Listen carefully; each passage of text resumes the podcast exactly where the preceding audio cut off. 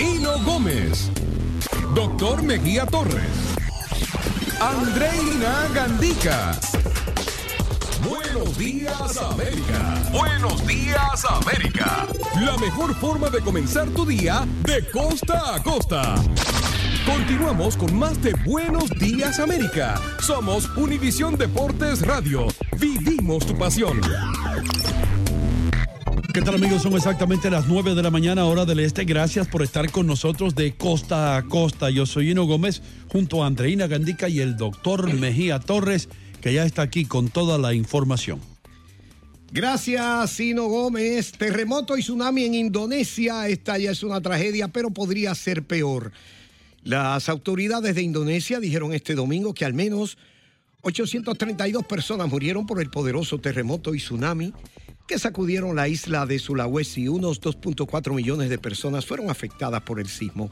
71 extranjeros se encontraban en la ciudad de Palu al momento del terremoto, mientras que cientos de personas resultaron heridas y al menos 17 mil se quedaron sin hogar.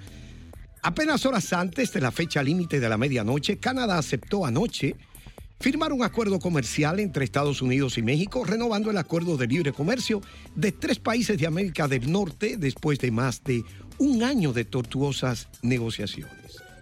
El nuevo pacto reemplazará al Tratado de Libre Comercio para América del Norte, TLC, o NAFTA, y se llamará ahora Acuerdo entre Estados Unidos, México y Canadá, USMCA por sus siglas en inglés.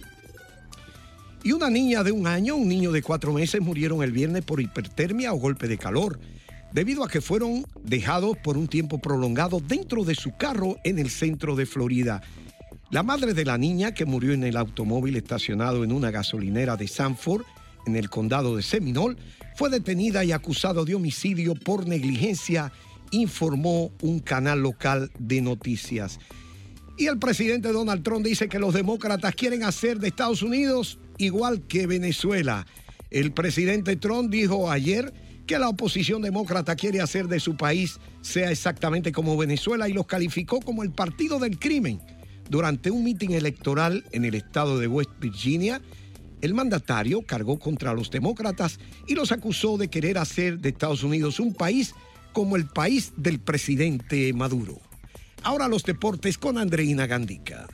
Wow, qué elegancia, doctor. Me quedo impresionada de su elegancia a la hora de ver y de dar las noticias. Muchas gracias. Nos vamos con los resultados de la Liga Española. El Girona y el Huesca empataron a un gol por lado, mientras que el Real Valladolid venció 1 por 0 al Villarreal. También vimos victoria del Levante 2 por 1 ante el Alavés y victoria Real Betis ante el Leganés por la mínima diferencia. En la Liga Mexicana, Pumas y Puebla empataron a dos goles por lado, mientras que el Lobo sí sacó la mejor parte con victoria de 3 a 1 ante el Morelia. Y el América y Guadalajara, un choque esperado en esta jornada, empataron a un gol por lado. Y para cerrar, pues un poco lo que se ha vivido en la MLS, el New York Red Bull venciendo 2 por 0 al Atlanta United y también el Sporting de Kansas City que empató a un gol por lado ante el Real Salt Lake. Adelante y no. Gracias, gracias Andreina por toda esa información. Y eh, como ustedes saben, hemos estado aquí desde las 6 de la mañana con todos ustedes, trayéndole eh, toda la información, no solamente eh, regular, pero sino también deportiva y invitados y demás. Le damos las gracias a todos ustedes por elegir este programa como su programa favorito. Andreina, yo he notado que los camioneros como que son los mejores fanáticos tuyos. ¿En serio? No hay un camionero que lo primero que, aló, fulano, eh, estamos en, tal lado, que, ¿dónde estás? No, estoy en la carretera tal y quiero saludar a Andreina. You know what I mean? Camioneros, ordeñadores, eh, taxistas, eh, en fin. Son tus fans. Tenemos, tenemos un buen grupo de fans. Ya abrieron un fans de Andreina Gandica en Facebook. Gracias por hacerlo. Estaremos dando exclusivas por allí. Doctor Mejía Torres, usted me dijo que tenía que salir a buscar noticias. No hay problema, ¿eh? Gracias. Porque tenemos a nuestro próximo invitado. Octavio Pescador. Él es catedrático universitario, ustedes lo han escuchado aquí anteriormente, analista político. Vamos a hablar de lo que está sucediendo en Washington. Bienvenido, Octavio. ¿Cómo le va, hermano? ¿Qué tal? Muy buenos días, ¿cómo están? Muy bien aquí, gracias. Óigame, gracias por estar aquí. Eh, ayer, un programa en CBS tenía una entrevista con eh, estos dos, eh, dos señores, estos dos senadores, Kuhn y, eh, ¿cómo se llama uno? Eh, oh my God, lo tengo aquí, pero eh, Kuhn, Chris Kuhn y, eh, y también el otro, el señor Flake. Ahora, estos dos están en, en lados opuestos de la política. Uno es republicano, el otro es demócrata. Sin embargo, ellos dos se juntaron y eh, Flake, que se está retirando ya, es el voto clave en esto. Y él ha dicho, vamos a tomar una semana eh, de cool off period o para enfriar las cosas y dejemos que el FBI haga una investigación. Ahora, mi pregunta para comenzar eh, nuestro diálogo aquí es esta. Eh, ¿Cree usted que si eh, el FBI no encuentra ninguna prueba, que el señor Kavanaugh va a ser confirmado?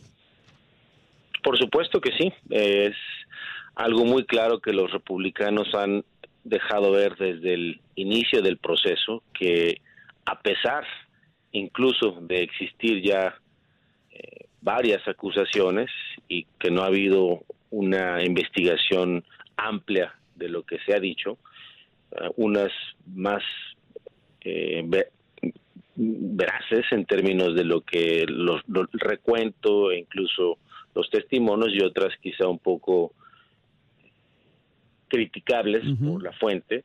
Sin embargo, eh, los republicanos saben que de acuerdo a la tendencia en términos de preferencia electoral, no les es muy favorable el panorama a las elecciones intermedias y la decisión de llegar a, o poder llevar a una voz y a un defensor conservador a la Suprema Corte les beneficia muchísimo y lo tienen que hacer ahorita porque ahorita es cuando.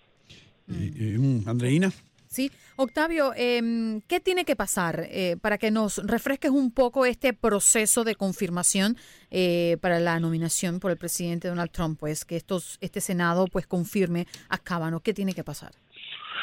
Pues en el orden en el que se dieron las cosas son primero seleccionar al candidato y ya se dio. Ya se dio. Después que el comité que está controlado eh, por los republicanos tome un voto para que decida mandarlo al pleno de la Cámara para que se vote ahí por todos los senadores y se, se, se confirme. O sea, es decir, son dos votos. Uno de los votos ya pasó y se dice sí que se dé. Se posterga un poco porque aceptan la sugerencia de que se haga, que se abra nuevamente una investigación y no es una investigación del FBI digamos que amplia como esas investigaciones que duran dos años y demás. Este es un lo que se le llama una, una investigación de antecedentes o de cualquier tipo de, acusación, un clearing, un background clearing. Es algo más simple. Y en este caso en particular, aunque eh, hay voces que dicen que no es así dentro de la Casa Blanca, se ha argumentado por parte de políticos que va a ser mucho más acotado de lo que debería ser para poder tener certeza de lo que pasó en el caso de la doctora Ford y otros. O- o- Octavio, ahora para la pregunta más fuerte, hermano. ¿Crees tú que el FBI va a encontrar algo, pruebas contundentes que van a decir sí, eh, este señor es culpable o no? Yo, más allá de el, eh, digamos que eh, la acusación de que es, tiene las manos atadas el FBI para poder hacer algo amplio, primero que nada, el tiempo.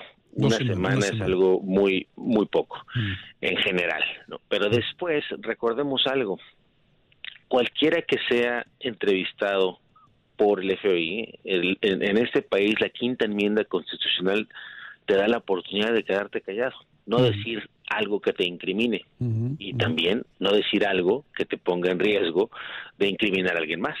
Así, esa, esa misma eh, prerrogativa opera no solo para no incriminarte a ti mismo, sino si tú tienes a alguien con quien quieres mantener algo eh, en silencio, pues vas a poder decir que no. Entonces, con esa premisa, podemos decir que lo que quienes están respaldando a Kavanaugh, quienes son la gente que dijeron es un hombre honorable, tiene tantos años, Right. nunca, pues no creo que digan algo diferente número uno. Y número dos, eh, en términos de la gente que respalda la versión de Ford y de otros casos, pues no sabemos si van a llegar con todos, número uno, y los con los que están no estuvieron presentes, al menos los días que estuvieron, en el caso más, más importante que es el de la doctora Ford, no están, no tienen certeza de que estaba Kavanaugh, de que fue él, pero de que de que simpatizan con ella, simpatizan con ella. Entonces, en términos de la fuerza de la evidencia, de lo que se necesita un hecho concreto,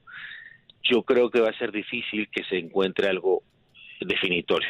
Me Mm. puedo estar equivocado y creo que hay muchas mujeres y mucha gente que, que considera que sí es esa la posibilidad, pero el mismo Flake ya había dicho, si no se encuentra nada, yo voto por, por Kavanaugh. Él, la persona que fue la misma que dijo que, que quería esa investigación. ok. Usted habló ahora mismo de Flake y Flake fue uno de los que dijo ayer en este, en este programa que nunca había visto a los Estados Unidos. De hecho, le dijo a su amigo, más desunido, le dijo a su amigo Kuhn, le dijo, "Eh, este país se está desarmando, estamos despedazando este país. ¿Cree usted que si eh, sale elegido, que esto va a, a aislar más aún a los republicanos y a los demócratas, especialmente en el Congreso? Eh, yo difiero de esa versión. Esa versión es una versión de los políticos, la sociedad en general, la gente, como se dice, de a pie abajo, ha vivido históricamente una división por la raza. Es Mm. decir, los problemas entre las razas no son de hoy. Recordemos que este país fue fundado en la supremacía. Entonces, quienes han vivido con ese problema han vivido siempre o con esas prerrogativas. Ahora, que las voces y el encono es mayor y es mucho más rápido por las redes sociales y por otras cosas, estoy de acuerdo, pero el problema principal, más que ser la división, es la falta de legitimidad y la pérdida de dignidad de las instituciones y del país hacia adentro y hacia afuera. Recordemos que cuando uno lo, lo atrapan como mentiroso, como hipócrita, como con doble moral, con dobles estándares, eso sí es eso es terrible. Y recordemos lo que ha pasado con Snowden. En Los, los mismos casos que o sea, han sido parteaguas.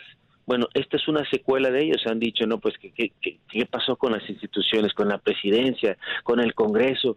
Ahora viene la Suprema Corte también, que era el árbitro que tenía que ser imparcial, intachable. Lo más sagrado que hay en este país es la ley. Y también ahí va a haber una, eh, digamos que una tergiversación.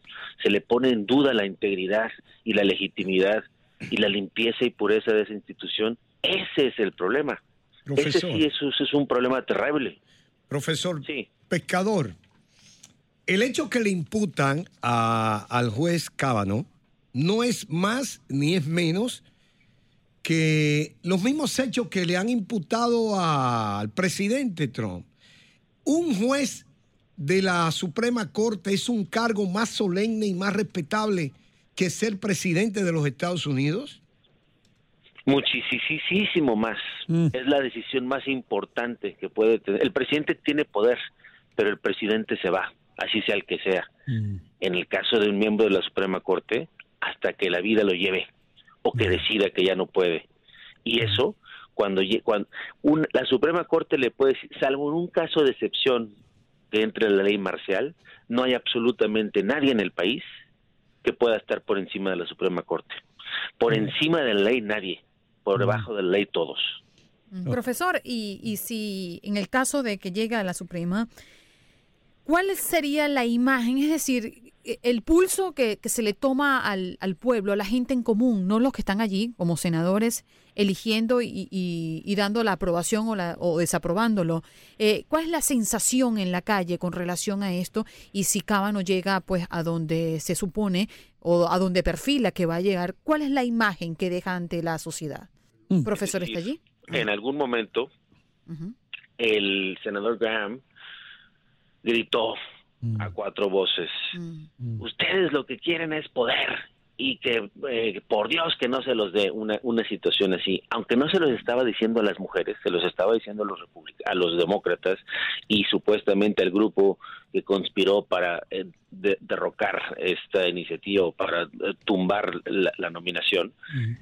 La interpretaron así muchas mujeres, porque recordemos que esto viene de un movimiento. No se hubiera dado la magnitud, en la magnitud y en el contexto que se dio esto, ni con Alisa Milano ahí detrás del, del, juez y demás, eh, si no existiera un movimiento muy fuerte, mm. eh, que tiene varios años eh, propugnando mm. que se cambie mm. la realidad de las mujeres y en todos los ámbitos. Entonces, aquí lo que sucede es que se se puso al descubierto la personalidad de alguien, independientemente de que sea o no culpable, alguien con que, que, toma esa actitud frente a algo que si no tienes nada que deber, y todo el mundo está diciendo no temas nada, no tienes por qué desgarrarte eh, las vestiduras ahí enfrente del mundo y tomar una actitud beligerante y hacer Señor pescador, el ceño. Somos esclavos del tiempo, hermano. Qué gusto nos daría tenerlo aquí un rato más, pero nos tenemos que ir. Gracias por estar con nosotros. Que les da muy bien.